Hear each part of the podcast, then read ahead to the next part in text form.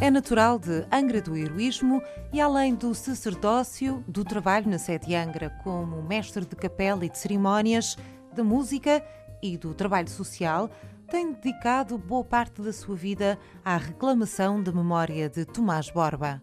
Duarte Gonçalves da Rosa é o nome que anotamos hoje nos cadernos da rádio. Nos cadernos da rádio. Cristina Oliveira anota os nomes que fazem a literatura açoriana dos nossos dias. Aos sábados, na Antena 1 Açores. Esta semana, com Duarte Gonçalves Rosa. Padre Duarte Gonçalves da Rosa, boa tarde, bem-vindo aos Boa Cadernos da tarde. Rádio. Olá, Boa bem tarde. disposto? Obrigado, boa tarde, como está? Eu vou-lhe pedir que comece por me explicar exatamente o que é um mestre de capela e de cerimónias, que é o seu caso na sede de Angra. Sim, mestre de capela, portanto tenho a música da catedral a meu cuidado. A parte vocal e a parte instrumental.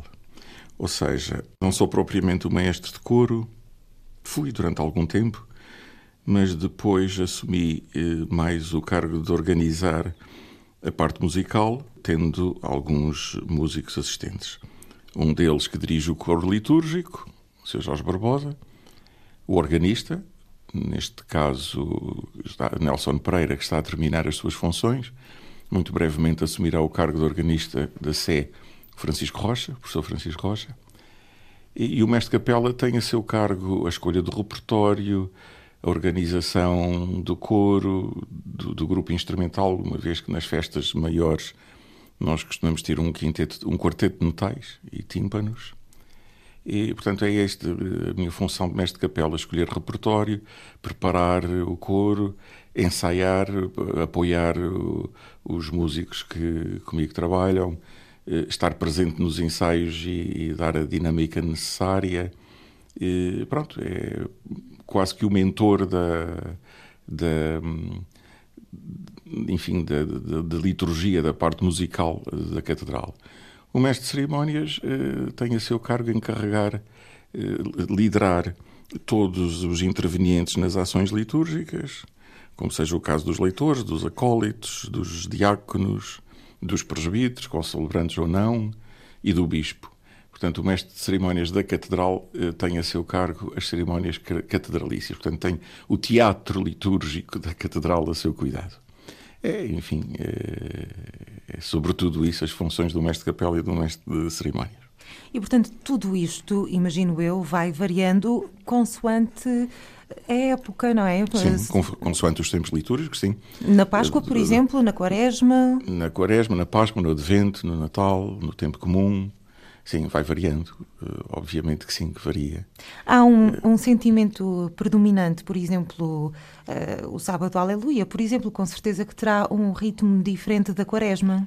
Funciona assim, mais ou menos? Completamente, completamente. Por exemplo, eh, são dois dias seguidos, mas na Sexta-feira Santa há todo um, um ambiente musical. Aliás, os instrumentos nem devem tocar, nem o órgão, eh, só para suportar o canto.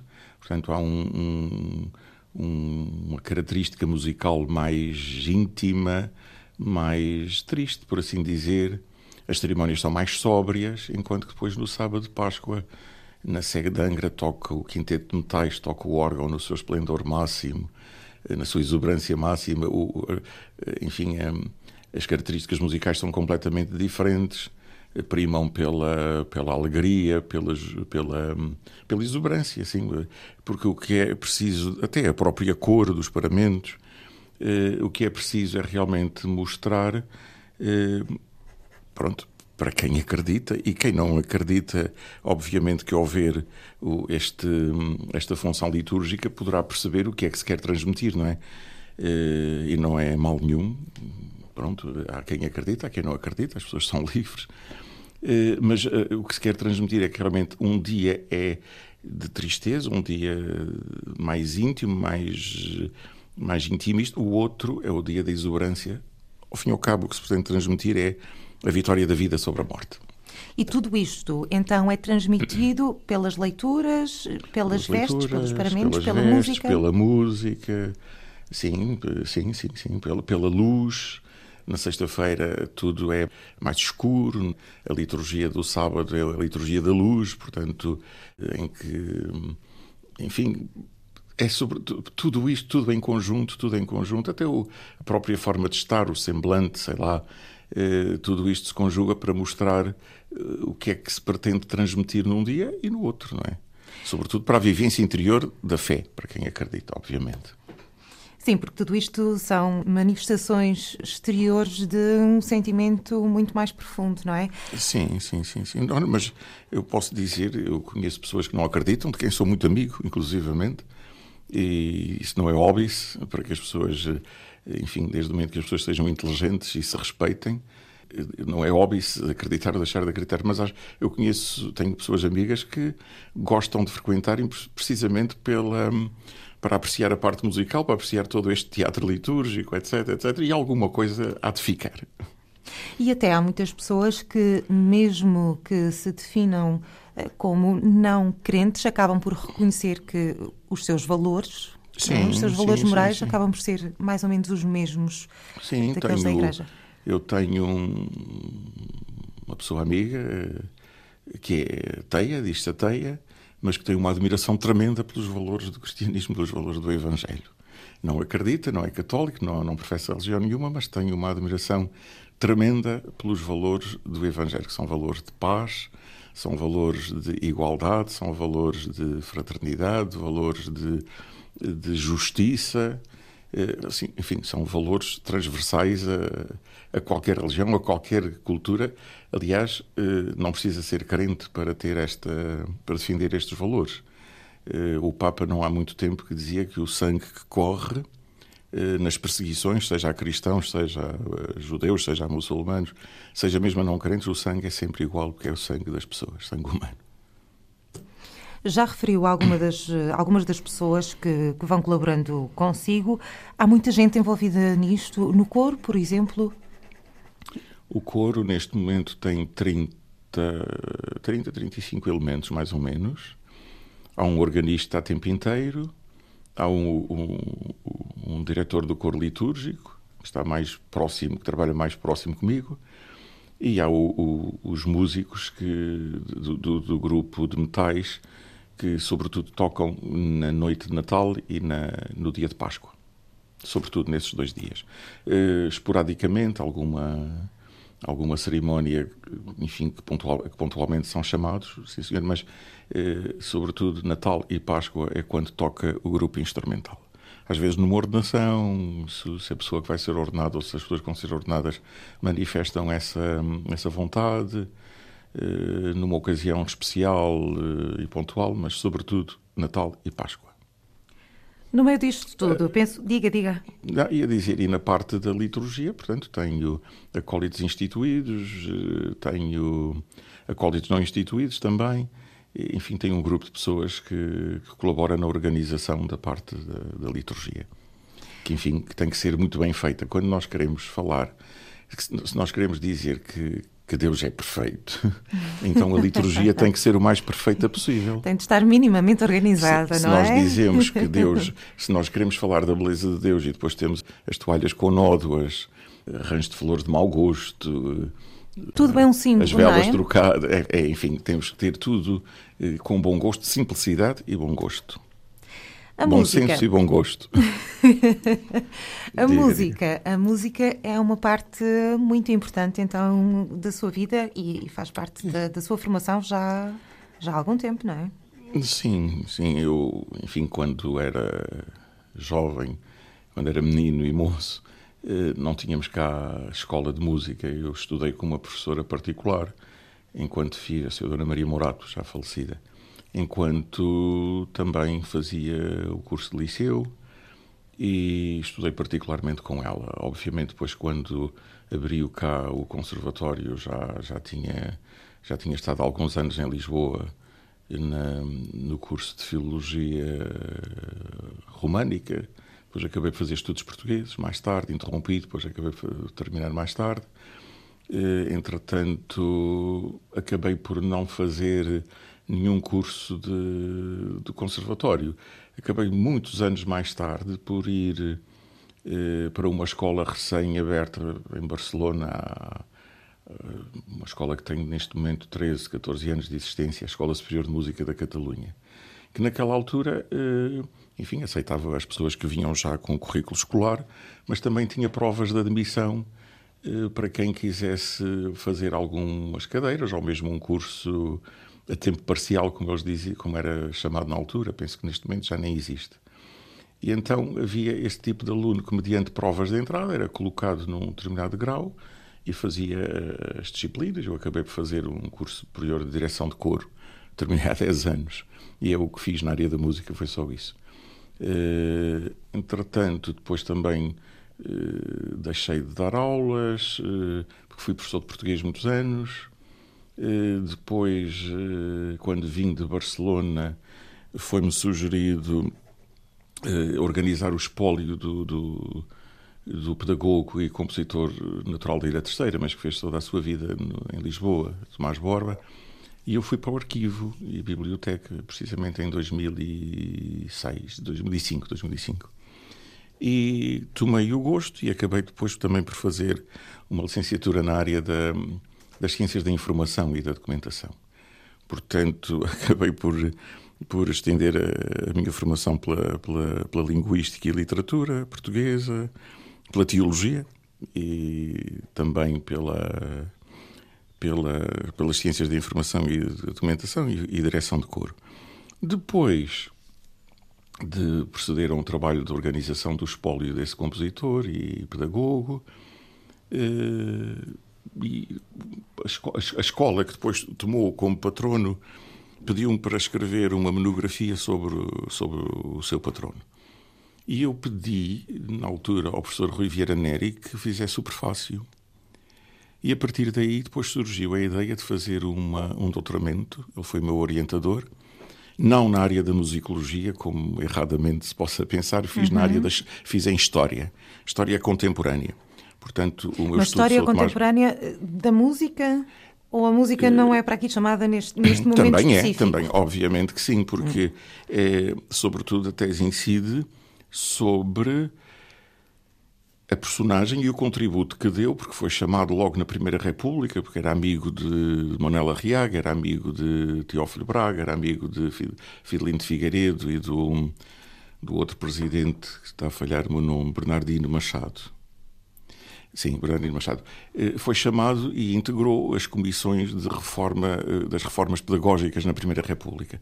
Portanto, a minha tese é sobretudo sobre a história da música, a história da educação em Portugal na Primeira República. Eh, e é, é uma tese em história, não em musicologia. Eu não sou musicólogo, não fui, não pretendo ser.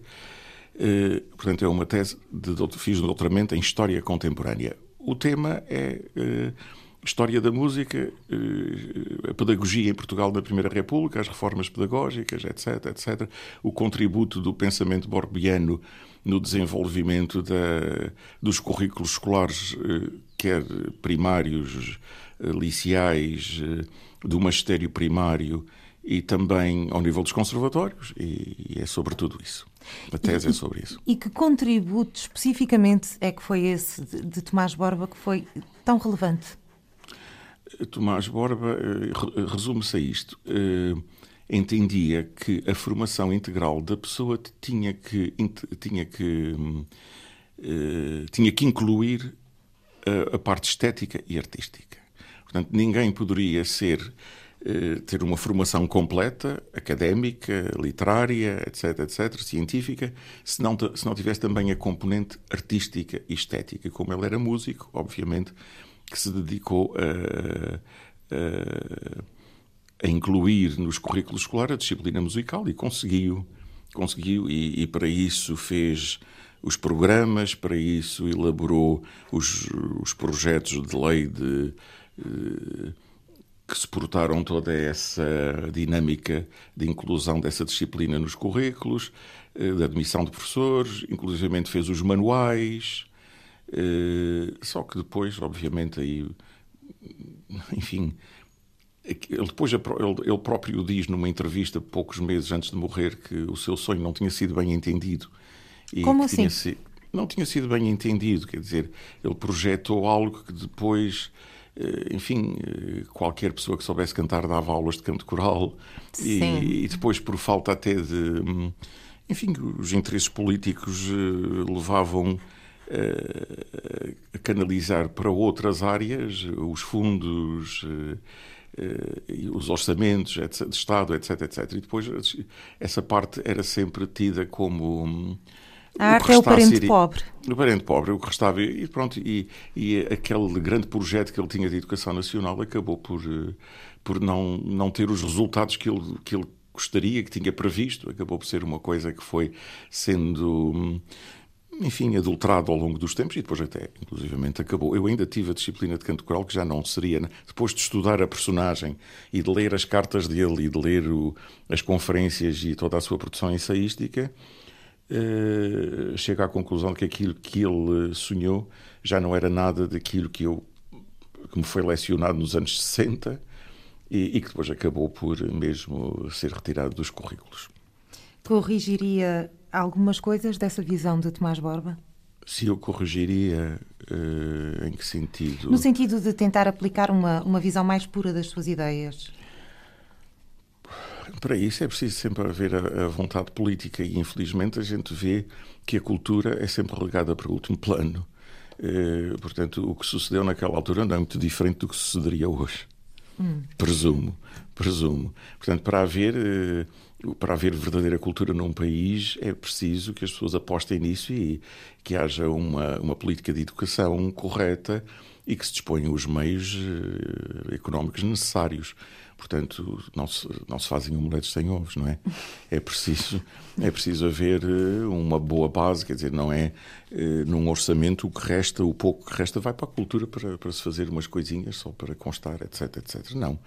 Uh, há que haver uma, toda uma educação uh, de base. Eu não, não há muitos anos fui, fui a um, uma entrega de prémios de jovens músicos no Concerto de Gabau, em Amsterdão. E a sala estava repleta de crianças, de famílias com, com os filhos, crianças da escola, e as pessoas seguiam com, com a maior atenção e com o maior interesse. Quer dizer, mas para ver isso, é preciso que se comece pelas escolas, que era precisamente aquilo que o Borba pretendia, que se começasse a educação artística, intelectual e estética nas escolas. Portanto, não é uma visão muito comum no nosso país, por exemplo. Não, ele estava muito à frente no seu tempo.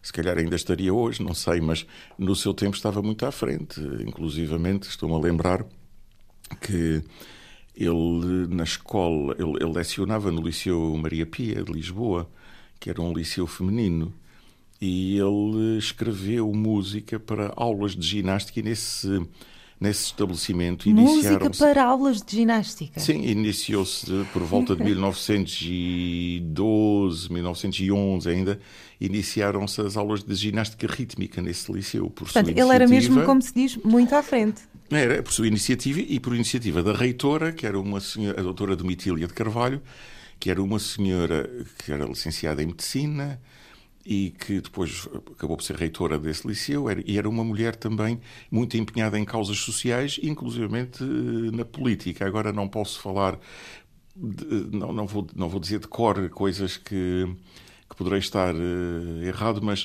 uh, penso que ela pertenceu a uma comissão de uma legislatura, ela e Virgínia Gestão, que era outra senhora também muito à frente, e que era amiga do, do, do professor Borba, inclusivamente. Virgínia Gestão que penso que é parente da atual professora Tiolinda, Tiolinda Gerção, de Coimbra. E essa senhora era de Coimbra também. Uh, outra, outro projeto muito à frente, se quisermos usar esta linguagem, é que o Borba e esta senhora uh, também uh, produziram. A senhora adaptou a teatro os contos tradicionais, a Gata Borralheira, a Branca de Neve, etc. E o Borba escreveu música e fizeram pequenas operetas para crianças. Uh, Virgínia Gestão, uh, Domitília de Carvalho, era a reitora do liceu, uh, era a filhada da, dona, da Rainha Dona Amélia, salvo erro, foi uma senhora que teve uma educação, frequentou a universidade, ela tinha mais que uma licenciatura, uma era medicina, outra não me lembro em que era era. Mas deu, deu, foi aberta a esse projeto da ginástica rítmica, das canções de gestos, como assim era chamado, tanto é que em Lisboa já se fazia a ginástica rítmica antes do método Alcroze começar a ser usado na Europa. Uns meses, um ano antes, mais ou menos. Antes do Portanto, método? Dalcroze. Dalcroze.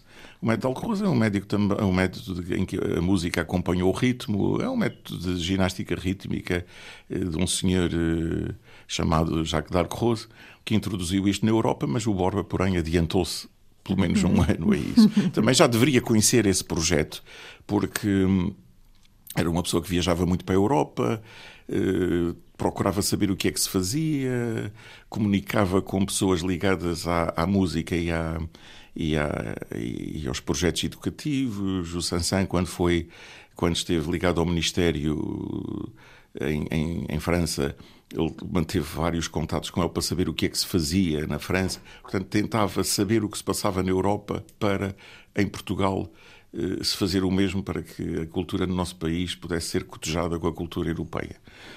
Enfim, conseguiu em algumas coisas, outras não conseguiu. Enfim, é como em tudo.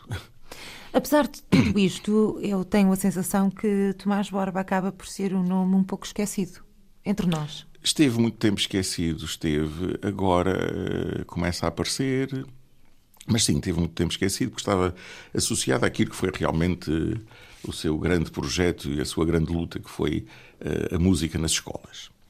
Obviamente escreveu muita música, alguma inconsistente, porque, enfim, como, como toda a gente, antes de atingir a maturidade e os estudos, enfim, a produção artística nem sempre eh, não tem logo do início a maturidade e a consistência que tem depois de se estudar e de amadurecer, obviamente.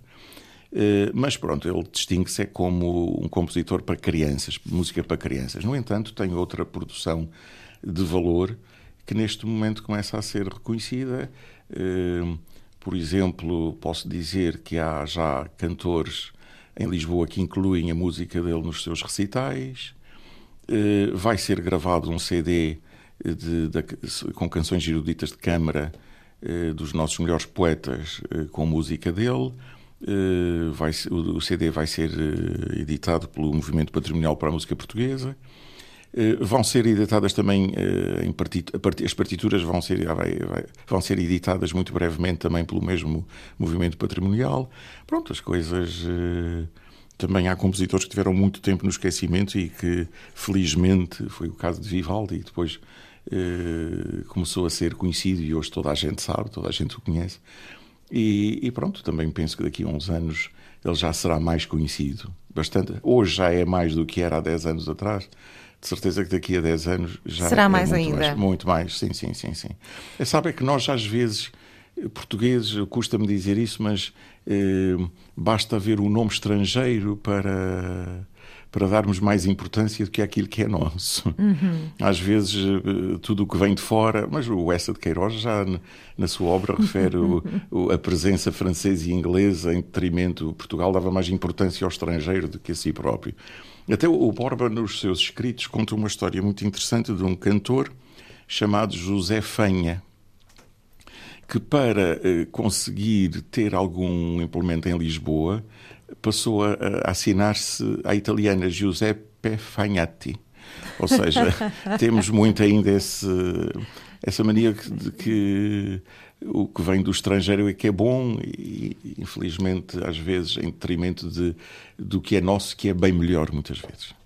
Há pouco falou da, da influência que, que uma vou dizer, uma formação mais formal, à falta de ter sim, melhor, sim, sim, sim, acontece sim. com a música. Isso aconteceu-lhe assim também, depois de ter eh, estudado a música mais a fundo, isso mudou a sua perspectiva?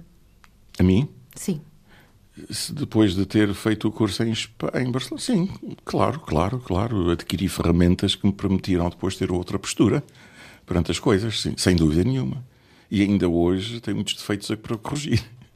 Ainda hoje tem muitos defeitos para corrigir a todos os níveis. Tem muito para aprender. Melhor dizendo, melhor dizendo, tem muito para aprender tem muito ainda. para aprender. Tem muito para aprender. E já agora adianto que quando fiz a investigação para, para a tese, levei cerca de oito anos a fazer a investigação, eh, para contextualizar o Borba na sua cidade natal, fiz um, uma leitura do, da imprensa local, sobretudo dois jornais que marcavam muito a vida da cidade de Angra, que era a, a, o jornal chamado A Terceira, que era um jornal conservador, e o Angrense, que era um jornal uh, liberal, progressista. E é curioso que os mesmos acontecimentos são analisados nos dois jornais e ficamos com a perspectiva de um lado e com a perspectiva do outro.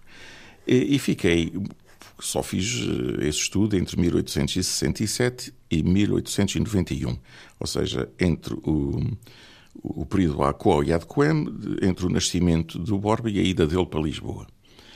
E deparei-me com um, uma vida cultural tão intensa na cidade são imensos os anúncios de, eh, por exemplo, de, de, concertos de amadores, de grupos de teatro amadores, eh, de grupos musicais de amadores, eh, de vindas de companhias de ópera e de zarzuela do continente e de Espanha.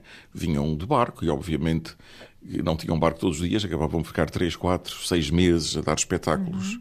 O mesmo acontecia em Ponta Delgada e às vezes na Horta mas obviamente que estudei Angra. Uh, colégios particulares. Só neste espaço de tempo, Angra conheceu à volta de 40 e tais títulos de jornais, alguns efêmeros, um número, dois, mas teve esses títulos. Uh, que eu decidi fazer um levante, não só, uh, portanto, decidi recuar de 1867 até ao ano em que começaram a aparecer os jornais em Angra, 1830 e... nos anos 30. E, e depois eh, decidi alargar o prazo até ao fim do século. E então eh, o trabalho que tenho entre mãos neste momento é fazer um estudo de, no século XIX, através da imprensa, de toda a vida cultural e intelectual angrense. Portanto, é um próximo projeto. É, é, está. Já está a decorrer. Está a decorrer, está a decorrer. É preciso tempo para investigar.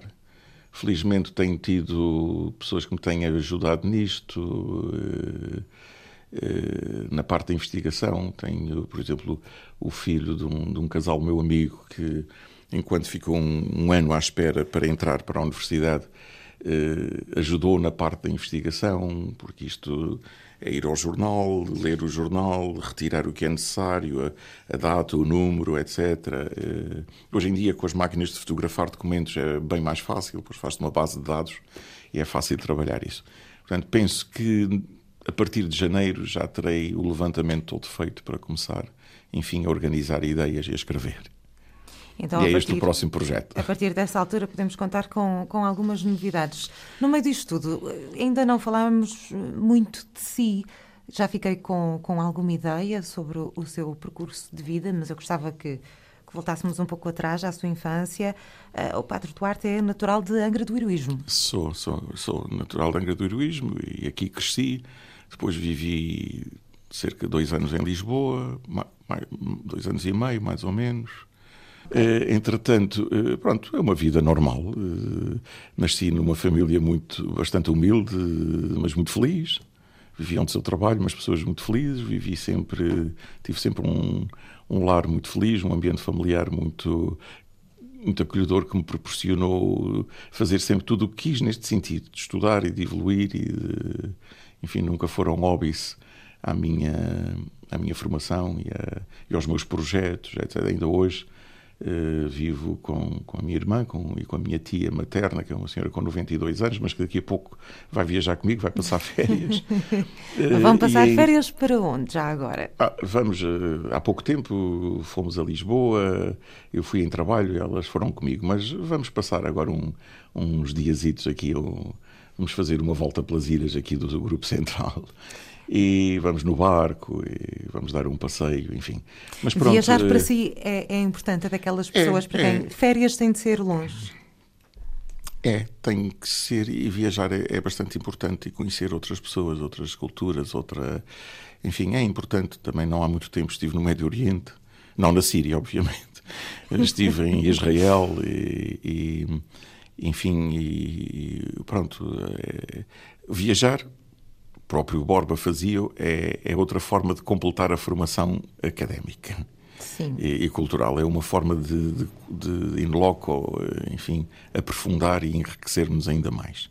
É, das viajar viagens, é importante. Das viagens que já fez, houve alguma que eu tivesse marcado particularmente?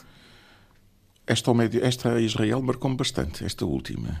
Eh, foi, é, é um local onde por exemplo, eu lembro-me de estar por volta de meio-dia junto ao Muro das Lamentações e era curioso como estavam os judeus junto ao muro, ao, muro que resta do templo, nas suas orações, os moezines nos minaretes estavam a chamar para a oração, os sinos das igrejas cristãs tocavam, quer dizer, há um, há um convívio das três religiões adâmicas eh, e abrâmicas, há um convívio interessantíssimo, com os seus conflitos, obviamente, mas é, é, muito interessante ver estas questões in loco e que é muito difícil explicar aqui em breves, em breves minutos. Olha, um convite a que as pessoas o façam e vejam in loco como é que são as coisas e uh, uh, a beleza, por exemplo, e os cheiros intensos dos mercados muçulmanos na Cidade Velha, enfim a vivência do Sabbat depois pela parte dos judeus é, é, é, algo muito interessante de ver, de comparar, de estudar e de entender. É muito interessante. E qual é a Uma sua... viagem, as viagens a Viena marcam-me sempre também, já, já fui algumas vezes, mas é sempre um local onde gosto muito de ir. Sobretudo ali perto da época natalícia, em que há concertos de rua uh, do, do, da, da melhor qualidade. Enfim, pronto. Se começasse agora, não terminava. Qual é a sua viagem de sonho que ainda falta fazer? Minha viagem de sonho que ainda falta fazer. Pois, é, enfim, deixe-me ver. Eu gostava muito, porque a mãe da minha mãe era brasileira, eu gostava muito de conhecer o Brasil, ainda não fui. Gostava muito de conhecer o Rio de Janeiro, ainda não fui. Pronto, é essa. Ok. Essa é a viagem de sonho. E acho que, que, segundo me dizem, o Rio de Janeiro é uma cidade fabulosa. É uma cidade maravilhosa, não é? É.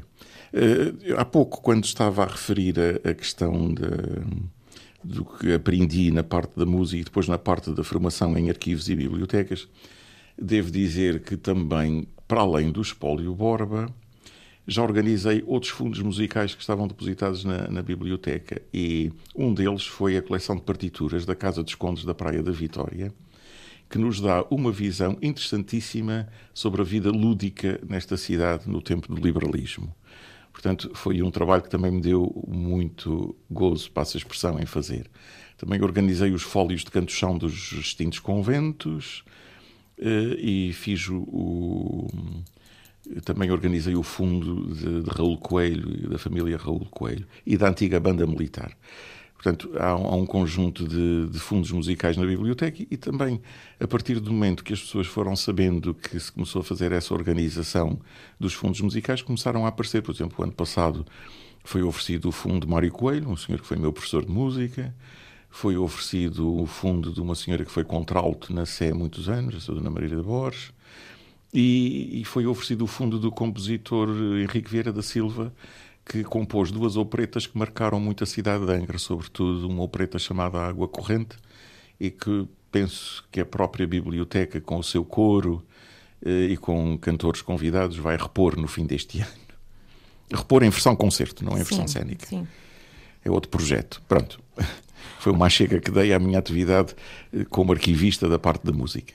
E, portanto, tudo isto acaba por fazer com que as pessoas também fiquem mais atentas e, no fundo, queiram partilhar também os espólios, os seus espólios Isso é particulares. importantíssimo, é? porque esses espólios são precisamente para, para serem colocados à disposição dos utilizadores, estudados, eh, tocados, interpretados, etc, etc, etc.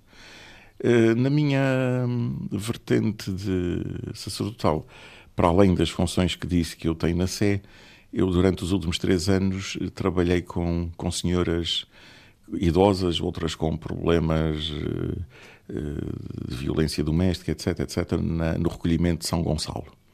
Terminei essas funções já há poucas, há uma semana, e inicio agora também um trabalho com, com senhoras idosas, mas religiosas franciscanas. Começo agora como seu capelão daqui a, a um mês, mais ou menos. Portanto, depois das suas férias? Depois das férias, sim. Depois Agora tenho que férias. retemperar forças para isso. E resta-me então desejar-lhe umas ótimas férias. Eu sei que já Muito está, obrigado. está a caminho do aeroporto, quase literalmente isso, não é? Vai, Do, vai do Porto, vou de barco. Ah, vai de barco, muito Vou de barco, bem. sim, ok. sim, sim. Então, É. hum, votos de uma boa viagem. e Muito boas férias, obrigado. Divirta-se Tive- muito. Muito obrigado, tive muito gosto e muito prazer em falar consigo. Muito obrigada por ter vindo. Muito obrigado, muito boa tarde. Nos cadernos da rádio. Cristina Oliveira anota os nomes que fazem a literatura açoriana dos nossos dias. Aos sábados, na Antena 1 Açores. Esta semana, com Duarte Gonçalves Rosa.